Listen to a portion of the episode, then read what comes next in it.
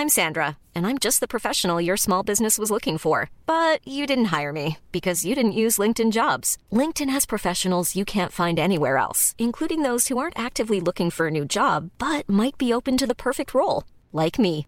In a given month, over 70% of LinkedIn users don't visit other leading job sites. So if you're not looking on LinkedIn, you'll miss out on great candidates like Sandra. Start hiring professionals like a professional. Post your free job on linkedin.com/people today. Hoy en Memorias de Pez vamos a hablar y a intentar entender desde sus orígenes el conflicto que ha estallado entre Armenia y Azerbaiyán y que ha escalado hasta límites nunca vistos antes. Ambos países se encuentran en lo que en la práctica es una guerra abierta, pero ¿de dónde sale esto? ¿Por qué ocurre esta guerra? ¿Quién la puede ganar? Pues ponte cómodo que empezamos. Lo primero que vamos a hacer es situar estos dos países. Se encuentran en pleno Cáucaso, entre el Mar Negro y el Mar Caspio. Como veis, el territorio de Azerbaiyán está dividido en dos. Ya veremos el porqué más adelante. Para explicar el conflicto nos vamos a ir bastante atrás en el tiempo. Para empezar, vamos a hablar del pueblo armenio, un pueblo súper singular, un pueblo con milenios de historia que tiene no solo su lengua propia, sino incluso su propio alfabeto. Históricamente, el pueblo armenio han estado en muchos países, actuales como pueden ser Irán o Rusia. Hay otra cosa y por supuesto importantísima. En el año 301, el pueblo armenio es el primer pueblo en adoptar el cristianismo como religión oficial.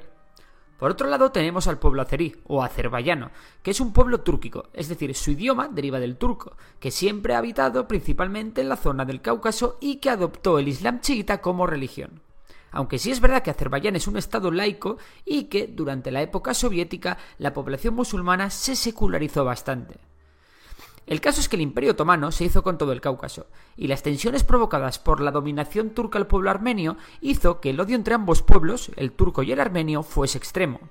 Hay que tener en cuenta que los actuales Armenia y Azerbaiyán se situaban en la frontera entre el Imperio Otomano y el ruso. De hecho, Armenia estuvo mucho tiempo dividida en dos. Durante la Primera Guerra Mundial, los turcos acusaron a los armenios de colaborar con la Rusia imperial, y comenzaron una serie de matanzas de armenios que se cobraron la vida de cerca de 1.500.000 armenios. El objetivo de este genocidio no era otro que la exterminación de la cultura armenia. Sin embargo, el Imperio Otomano cayó y prácticamente a la vez se produjo la Revolución Rusa, que hizo que el Imperio ruso colapsase. Del colapso surgen las repúblicas de Armenia, Azerbaiyán y Georgia.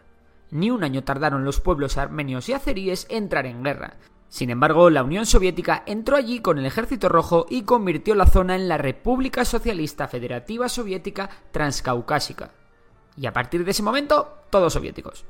Aquello a los soviéticos no les acabó de molar mucho, y lo que hicieron fue en 1936 separar esa República Soviética en tres, creando las Repúblicas Socialistas Soviéticas de Armenia, Azerbaiyán y Georgia. Y aquí viene la clave del conflicto.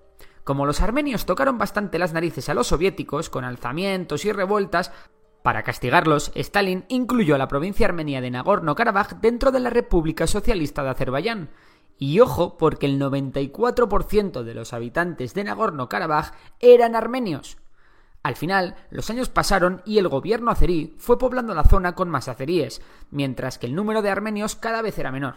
Lo que no impedía que los armenios protestasen y protestasen por el hecho de que Nagorno-Karabaj estuviese bajo control azerí.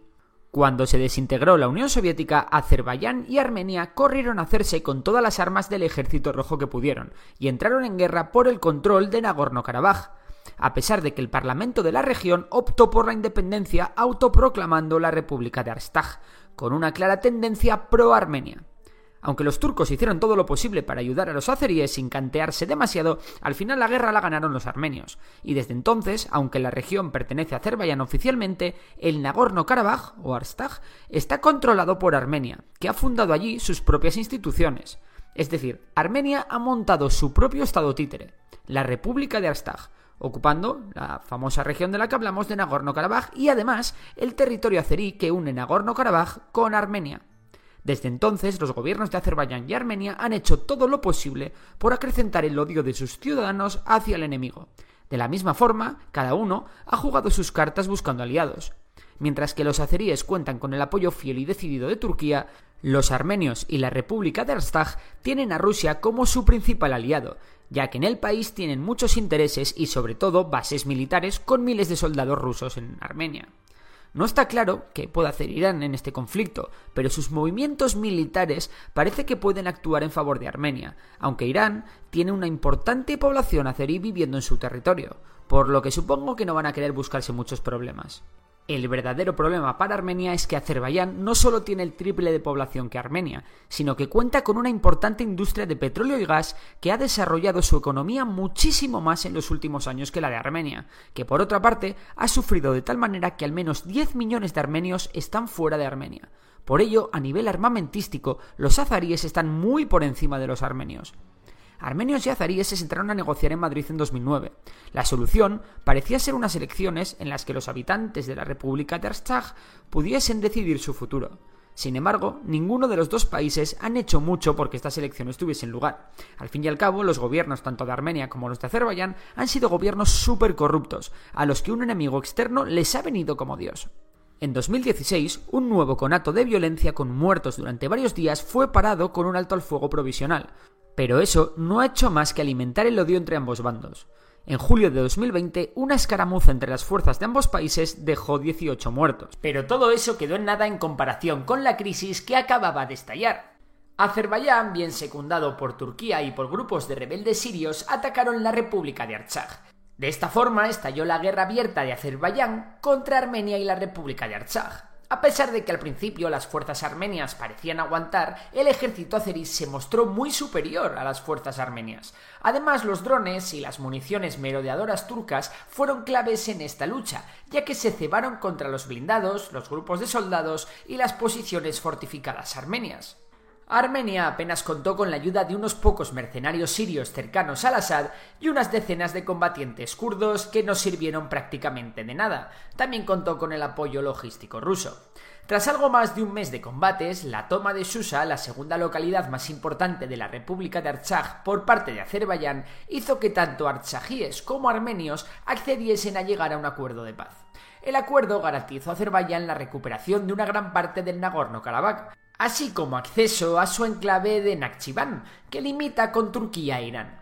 Rusia tomó parte en este acuerdo de paz desplegando 2.000 soldados, cuya función era garantizar la paz en la región, puesto que Azerbaiyán sobre el papel nunca se iba a atrever a atacar al ejército ruso. Sin embargo, la guerra de Ucrania lo iba a cambiar todo. ¿Por qué? Bueno, por varias cosas. Todavía no hemos hablado del papel de la Unión Europea en este conflicto. Y es que la Unión Europea tiene en teoría un mayor arraigo cultural con Armenia. Sin embargo, si hay algo que ha necesitado Europa desde el inicio del conflicto en Ucrania es gas. ¿Y quién tiene un montón de gas? Exacto, Azerbaiyán. De hecho, en julio de 2022, Azerbaiyán y la Unión Europea firmaron un acuerdo para duplicar el suministro de gas hasta 2027. Hablamos de nada más y nada menos de que Azerbaiyán va a suministrar a Europa 20.000 millones de metros cúbicos de gas anuales hasta 2027. Todo ello se llevará a cabo a través de una red de gasoductos que se estrenó en 2018 y que llegan a Europa sin pasar por Rusia. ¿Y esto qué quiere decir? Pues que Europa no va a mover un dedo por los armenios ante la nueva ofensiva azerí y se limitarán como mucho a hacer declaraciones en los medios de comunicación. Además, la guerra de Ucrania ha provocado que todo valga con tal de debilitar a Rusia y a sus aliados. Y Armenia lo es. Espera, Borja, ¿acabas de decir nueva ofensiva azerí? Pues sí, los azeríes y los turcos saben perfectamente que desde Occidente nadie les va a parar los pies, que Rusia está más débil que nunca y que los azeríes son muy superiores a los armenios.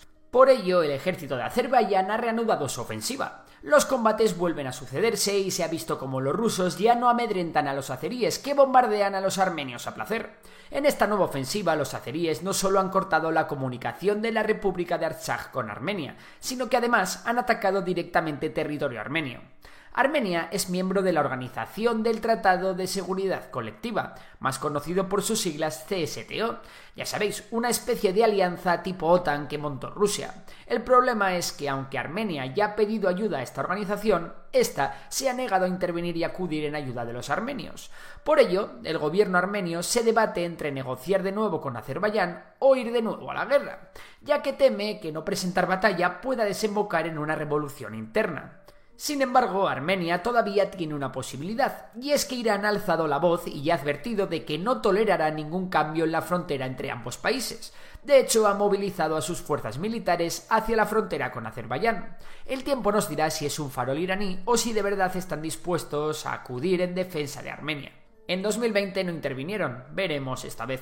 Otra sorpresa que nos ha dado el conflicto ha sido la visita de Nancy Pelosi a Armenia. Ya sabéis que Nancy Pelosi es la presidenta de la Cámara de Representantes de los Estados Unidos y ha visitado Armenia en septiembre de 2022.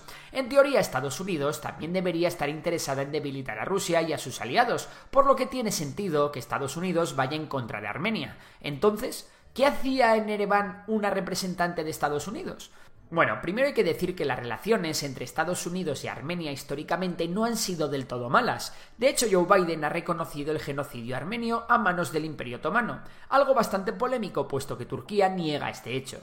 Y segundo, después de que Rusia no se metiese directamente en la guerra de 2020, después del debilitamiento del ejército ruso y después de algunos pequeños coqueteos de Putin con Turquía y Azerbaiyán, es posible que Armenia haya perdido la confianza en el bloque ruso y busque acercarse a Estados Unidos para tener la protección del tío Sam.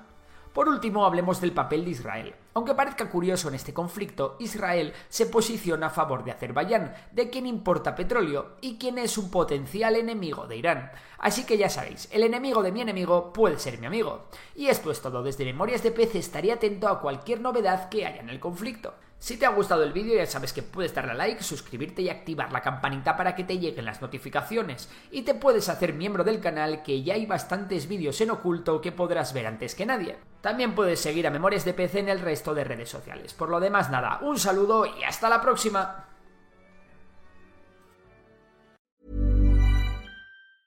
Hey, it's Paige DeSorbo from Giggly Squad. High quality fashion without the price tag. Say hello to Quince. I'm snagging high-end essentials like cozy cashmere sweaters, sleek leather jackets, fine jewelry, and so much more. With Quince being 50 to 80% less than similar brands. And they partner with factories that prioritize safe, ethical, and responsible manufacturing. I love that.